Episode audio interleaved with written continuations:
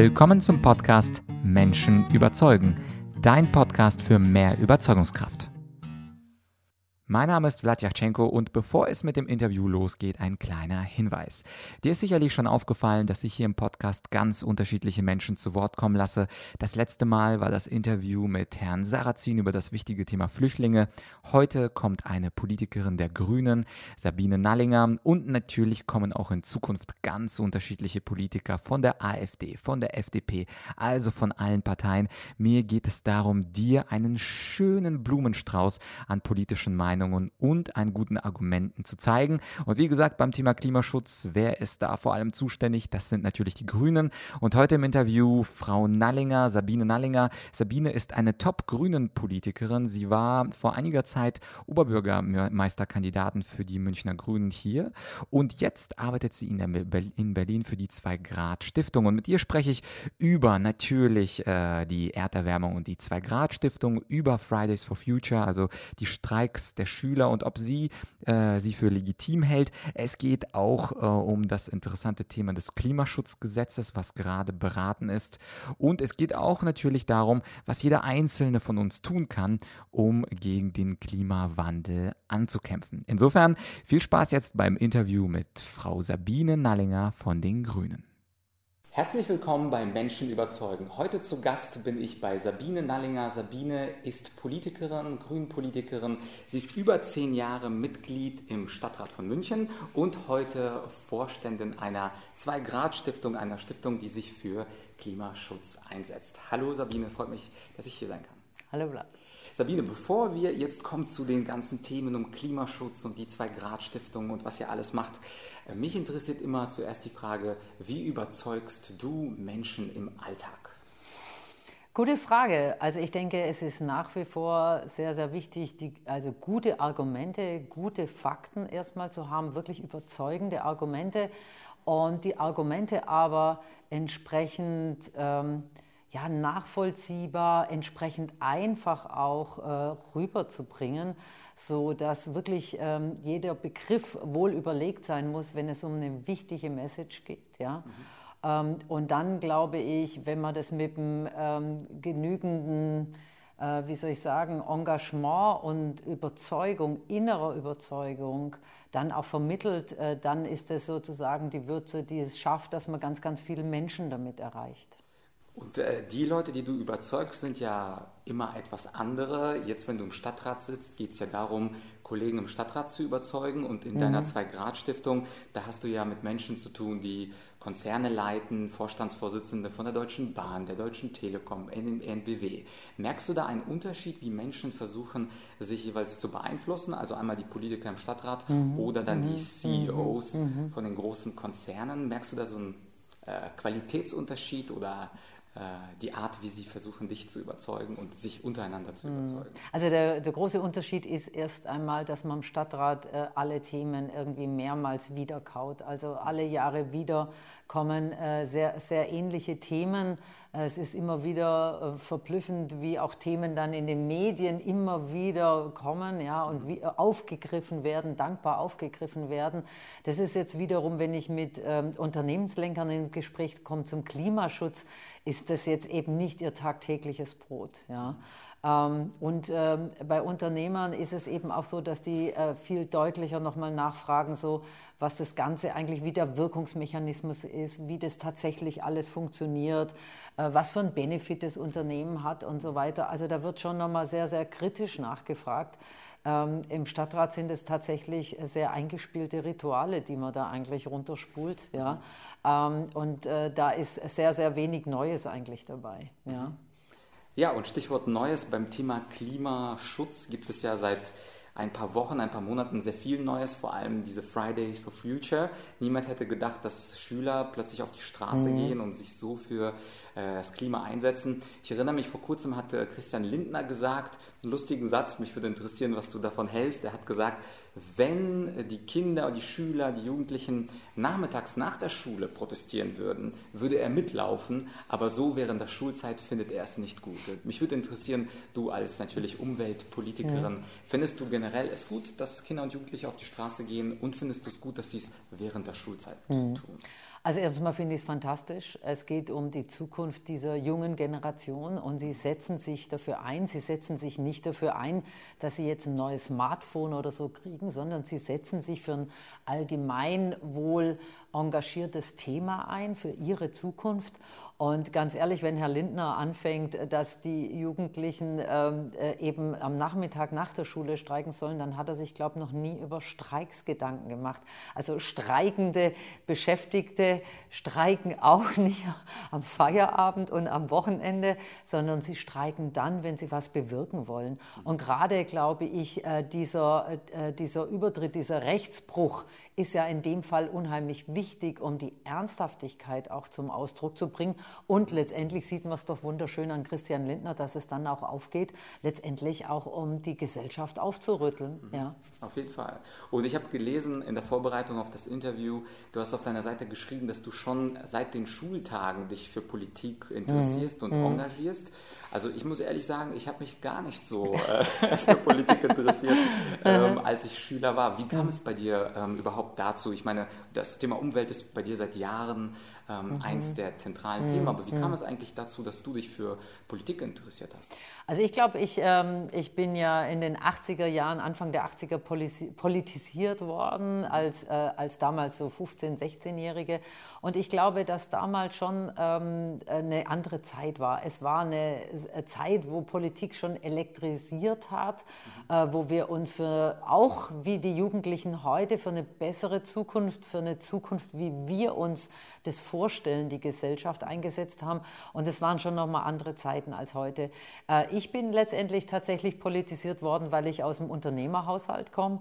Und ich konnte das damals äh, zum Teil nicht ertragen, wie ähm, wie, ja, wie über Menschen auch zum Teil gesprochen worden ist, über Beschäftigte und so.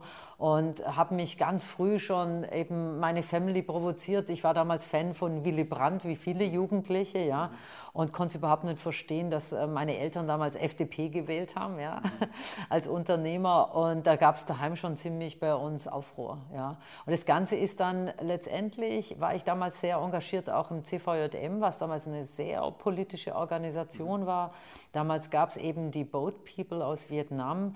Und für mich war das so das erste große eigene Projekt, dass ich eine Nachhilfe für Boat People aufgebaut habe. Äh, damals ähm, Anfang der 80er Jahre. Ja. Ähm, und also sehr direkte politische Einflussnahme, wenn man so will. Also immer gleich auch sehr gestaltend und sehr nah an den Menschen dran. Ja. Und dieses Gestaltend, wenn wir dann zu dieser Stiftung 2 äh, Grad Deutsche Unternehmer für Klimaschutz kommen, da bist du ja jetzt auch äh, sehr gestaltend unterwegs, denn mhm. du hast mit die größten Konzerne und CEOs überzeugt, äh, Teil dieser Stiftung 2 Grad äh, zu mhm. sein. Kannst du vielleicht unseren Zuschauern und Zuhörern kurz erzählen, was macht die Stiftung 2 Grad und was sind eure Ziele? Also die Stiftung 2 Grad hat das Ziel im Namen, wir wollen die Erderwärmung auf unter 2 Grad äh, begrenzen, weil Wissenschaftler weltweit der Übereinkunft sind, dass wenn die Erderwärmung über 2 Grad ansteigt, äh, es eben zu sogenannten Kippeffekten kommen kann und wir wirklich auf Katastrophen zulaufen. Äh, die Stiftung, und das ist das Spannende, ist äh, branchenübergreifend, ist eine CEO-Stiftung, sodass Vorstandsvorsitzende sich in der Stiftung engagieren. Und was wir tun, zahlt alles sozusagen darauf ein, dass wir die Wirtschaft auf eine Zwei-Grad-Wirtschaft einstellen. Das heißt, äh, wir machen gemeinsam äh, Projekte, wir äh, setzen uns mit Zukunftsforschern auseinander, welche Technologien notwendig sind, wie die Welt sich verändern wird, wie sich die Wirtschaft auf die verändernde Welt einstellt. Und wir reden sehr, sehr viel mit Politikerinnen und Politikern. Wir waren bei Frau Merkel, wir gehen zum Wirtschaftsminister, Umweltminister, Verkehrsminister. Also wir sind ähm, gut unterwegs, viel unterwegs, äh, um, den, ähm, äh, um eben entsprechend für Rahmenbedingungen zu werben, die Unternehmen brauchen, damit sie eben auch tatsächlich ihre neuen Technologien, ihre neuen Produkte, ihre neuen Ideen in Richtung Zwei-Grad-Wirtschaft, Zwei-Grad-Produkte ähm, eben voranbringen. Und gibt es da schon ein paar Erfolgsprojekte, also was die CEOs und die Unternehmen, die bei euch schon dabei sind, gemacht haben oder machen werden, was diesem Ziel der zwei Grad hilft? Also was wir sehr viel machen, ist natürlich, dass wir am Rechtsrahmen eben äh, potente Gesprächspartner sind für die Politik, um zum Beispiel Stromeinspeisung und so weiter für die Unternehmen tatsächlich wirtschaftlich zu machen. Aber ein Projekt, ähm, das ich sehr gerne äh, berichte, ist eben, wir haben die letzten zwei Jahre ein Projekt gestartet äh, mit über 40 Konzernen. Das hieß auf dem Weg in die Zwei-Grad-Wirtschaft. Und da haben einfach ähm, Unternehmensvertreter aus den unterschiedlichsten Branchen die Köpfe zusammengesteckt. Und ein Projekt ist zum Beispiel das Park to Charge, was da rausgekommen ist, wo Aldi Süd, ein Förderunternehmen von uns, eben nachts äh, und am Wochenende seine Parkplätze ähm, zur Verfügung stellt. Die ENBW, die bei uns sind, wird Grünstrom liefern. Die Telekom hat eine App, ähm, äh, App äh, programmiert, sodass Stadtbewohner jetzt eben wesentlich mehr Flächen äh, zum Laden ihrer batteriegetriebenen Fahrzeuge zur Verfügung steht. Und so haben wir eben sehr konkrete Projekte zusammen mit den Unternehmen entwickelt. Nicht schlecht. Und das ist alles auf freiwilliger Basis, so wie ich verstehe. Aber ja? sicher, ja. Okay, sehr gut. Und was ist ein Ziel der Zweitgrad-Stiftung? Also möchtet ihr zusätzliche Mehrunternehmen ins Boot holen oder möchtet ihr mit den bestehenden konzentrierter arbeiten? Oder wenn man als Zuhörer äh, einfach nur schaut, Zwei-Grad-Stiftung, kann ich denn als Privatperson da auch was machen? Das ist ja immer so die Frage. ja, ja.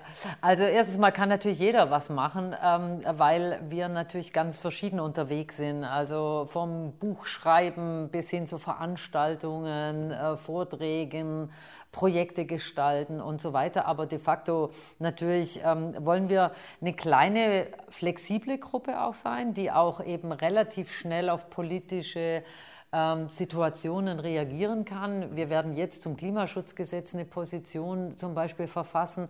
Da muss man einfach schon schnell und windig sein, weil sonst ist es schon wieder aus dem Berliner Alltag vorbei, bis wir dann eine abgestimmte Position haben. Also von daher darf die, darf die äh, Stiftung nicht zu groß sein, ähm, aber gerne, also es gibt einfach schon noch so ein paar Branchen, die vor großen Herausforderungen stehen im Klimaschutz die chemische Industrie, die Automobilindustrie, aber auch die energieintensive Stahl-, Aluminium-, Kupferindustrie.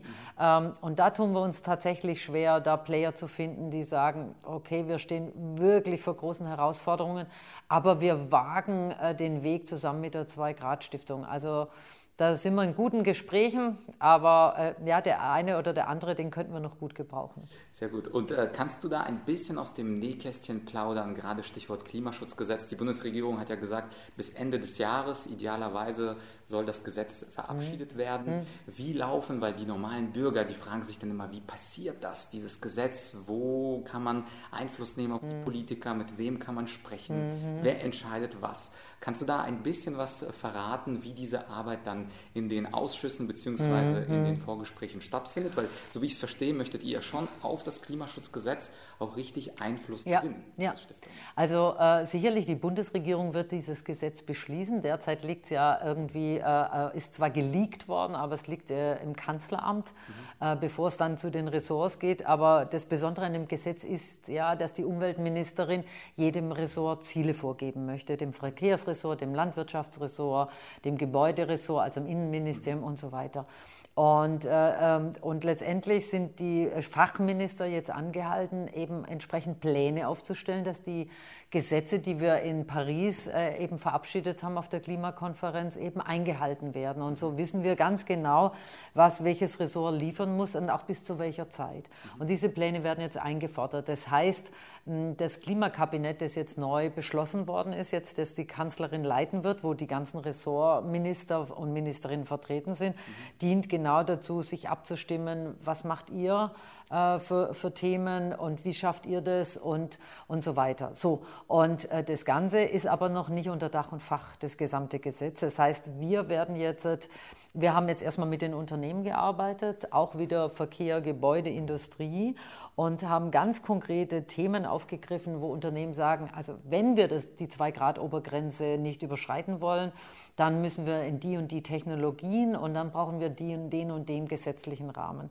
Und mit diesem, wie will ich das nennen jetzt, ähm, mit diesen ähm, zusammengefassten Positionen werden wir jetzt eben an die entsprechenden Bundestagsabgeordneten herantreten, an die Ministerien, an die Minister und Ministerinnen, um einfach für unsere Themen zu werben. Ja. Und dabei geht es eigentlich darum, dass wir das Gesetz eigentlich letztendlich schneller über die Bühne bekommen, wenn man die Wirtschaft von Anfang an einbezieht, die konstruktive, die ambitionierte Wirtschaft äh, und damit man danach dann, wenn es um den Prozess geht, das Ganze auch zu verabschieden, ähm, eben schon sehr, sehr, sehr viel Positionen auch integriert hat. Und ich gehe mal davon aus und bin da überzeugt davon, dass die Wirtschaft eben auch weiß tatsächlich, wie kommen wir tatsächlich voran und wie nicht, sodass das Ganze dann auch entsprechend schneller wirken wird. Ja. Und äh, der normale Bundesbürger wird sich sagen, naja, die Wirtschaft wird sich wohl kaum selber beschneiden äh, und sich selber irgendwelche Handschellen auflegen und bestimmte zu ambitionierte Klimaziele mhm. unterschreiben und zustimmen. Das stimmt Glaub, so nicht mehr. Glaubst du, ja. dass ja. das noch stimmt? Das wäre meine Frage. Mhm. Ja.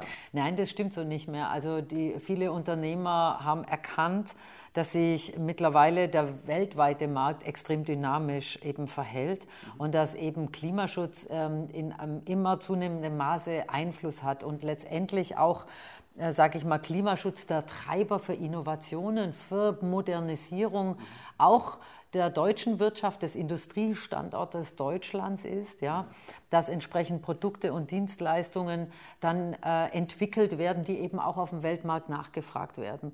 Und Unternehmenslenker brauchen diesen Rahmen und sie brauchen auch diesen Druck, ähm, denn äh, alleine werden sie ihren Konzern, äh, gerade aktiengetriebene Unternehmen, die eben Bilanzen vorlegen müssen und so weiter, die schauen doch natürlich, wie sieht der Rahmen aus und wenn der Rahmen, sage ich mal, in Richtung fossile Energien ist, dann tut man sich einfach schwer, seinen Aufsichtsrat, sein, seine Gremien eben davon zu überzeugen. Und deswegen ist es so wichtig, dass eben äh, die Rahmenbedingungen kommen, letztendlich um weiterhin wettbewerbsfähig zu sein und Produkte herzustellen, die auch auf dem Weltmarkt nachgefragt werden. Und das führt mich zu meiner vorletzten Frage, und zwar der Weltmarkt. Es gibt ja viele Stimmen, die sagen, naja, wir sind dann ja die Dummen, wenn wir den Klimaschutzzielen uns opfern, unsere Wirtschaft den Klimaschutzzielen opfern, aber Staaten wie China und die USA, also die zwei großen Wirtschaftsnationen, sagen, haha, solange ihr da eure klimaneutralen Geschichten treibt, mhm. können wir sehr günstig produzieren. Natürlich schmeißen wir viele Tonnen CO2 in die Luft, aber dafür sind wir wettbewerbsmäßig mhm. eben mhm. viel besser unterwegs und können uns diese nächsten 10 bis 20 bis 30 Jahre auf die Überholspur und ähm, die Produkte produzieren, mhm. die Europa verpasst zu produzieren, mhm. Mhm. weil die sich zu sehr auf das Klima fokussiert. Was sagst du diesen, diesen Kritikern? Bestimmt gibt es auch Unternehmen, die sagen, ich bin noch nicht blöd und werde mir jetzt die Handschellen des Klimawandels an, anlegen. Naja, also man muss das mal ganz nüchtern betrachten. Wenn wir heute Energiekapazitäten neu errichten, sind die erneuerbaren Energien wesentlich günstiger als Kohle- oder Atomenergie. Ja? Das heißt, es ist ja erstens mal gar nicht mehr so teuer. Und dann kommt es eben gerade auf den politischen Rahmen an. Ich sage mal, Stahl kann ich aufs Schiff packen und kann überall weltweit äh, verteilen. Ja? Das heißt also, wenn bei uns jetzt höhere Klimastandards gelten und ein Stahlkonzern hier jetzt zu höheren Energiekosten produzieren muss, ist er auf dem Weltmarkt eben tatsächlich nicht mehr wettbewerbsfähig. Aber genau das muss man sich eben genau anschauen und wir müssen unser Steuer- und Abgabensystem dann eben so ändern, dass Klimaschutz eine Wirkung erzeugt, ja, aber dass die Gesamtkosten für unsere produzierten Produkte eben nicht höher werden. Dann müssen wir einfach schauen, wir subventionieren heute noch Kohleenergie, wir subventionieren heute noch Atomenergie und dann müssen wir halt einfach auf den gesamten Subventionen schauen. Es gibt tragfähige Konzepte, und äh, ich bin der festen Überzeugung, dass wir auch weiterhin wettbewerbsfähig sind. Klimaschutz ganz vorne, zentrale Wirtschaftspolitik dominieren wird. Man muss es nur intelligent anstellen. Vielleicht noch ein Beispiel. Äh, ein Unternehmen, das sich zum Beispiel jetzt einen batterieelektrischen LKW kauft, ja, ähm, äh, der kostet doppelt so viel. Warum sollte das ein Unternehmen tun?